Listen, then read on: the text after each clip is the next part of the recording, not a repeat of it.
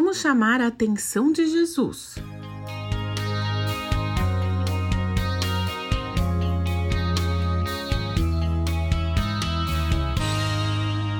Dia desses eu vi nas redes sociais um vídeo de fãs assistindo a um show internacional aqui no Brasil, super concorrido e caro, pelo lado de fora do estádio.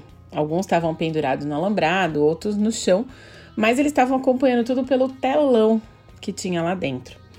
E é comum nós vermos em shows, também em jogos de futebol, Pessoas com cartazes que carregam mensagens para os seus ídolos, para os jogadores, cantores, artistas e gritam e fazem de tudo para chamar a atenção dessas pessoas.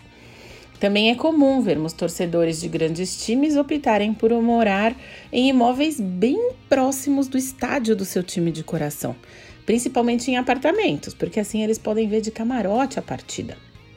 Tem gente que percorre longas distâncias só para assistir um show dormem em barraca para pegar um bom lugar perto do palco, quando abre os portões, enfim. Você faria alguma dessas coisas? Você já fez alguma dessas coisas? Para alguns pode ser loucura, né, ter essas ideias. É que, de fato, atrair o olhar de alguém no meio de uma multidão não deve ser lá muito fácil, né? Chegar perto de uma pessoa pública também não.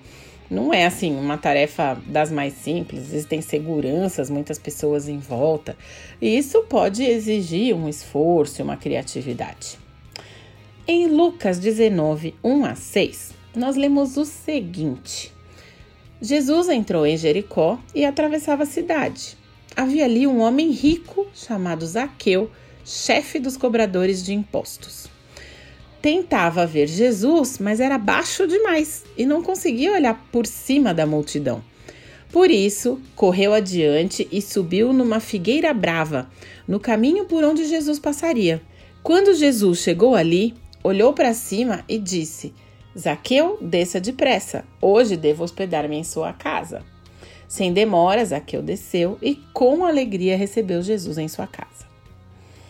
Essa atitude de Jesus escandalizou algumas pessoas que estavam ali na multidão, isso a gente lê no verso 7, porque ir jantar na casa do pecador não era exatamente o que aquelas pessoas esperavam de Jesus, mas era exatamente a missão que o Salvador tinha naquele momento. Tanto que ele olhou para Zaqueu, chamou Zaqueu pelo nome. Olha só o que vem nos versos seguintes, né, de 8 a 10. Enquanto isso, Zaqueu se levantou e disse: Senhor, darei metade das minhas riquezas aos pobres. E se explorei alguém na cobrança de impostos, devolverei quatro vezes mais. Jesus respondeu: Hoje chegou a salvação a esta casa, pois este homem também é filho de Abraão, porque o filho do homem veio buscar e salvar os perdidos. Zaqueu estava esperando ansiosamente por Jesus. Ele sabia que Jesus ia passar pela cidade. Então ele estava ali esperando. Ele mais uma multidão, né? Na verdade. Então, com o coração cheio de expectativa, mas também de fé, ele se virou nos 30, deu seus pulos, talvez até literalmente, já que ele era baixinho, né?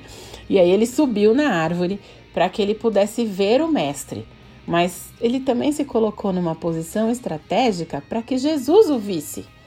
Por mais que aquela fosse a missão de Jesus, Zaqueu precisava estar por ali, né, para que Jesus pudesse falar com ele. Imagina se ele fosse se esconder. E a nossa reflexão de hoje é justamente a respeito disso. Você está escondido? De Jesus, no caso? O que nós temos feito para chegar mais perto de Jesus de forma que ele entre na nossa casa, entre na nossa vida, nos traga salvação e transformação? Se você algum dia já fez uma oração declarando que aceita Jesus Cristo como seu Senhor e Salvador, você já tem a salvação. A questão é que diariamente nós precisamos de ajuda para transformar o nosso coração e as nossas atitudes, para que nós sejamos mais parecidos com Jesus. Por isso, precisamos atrair Jesus para a nossa vida, chamar Jesus para que ele possa operar dia a dia essas mudanças. Então, que a gente tenha a fé a criatividade e a ousadia de Zaqueu.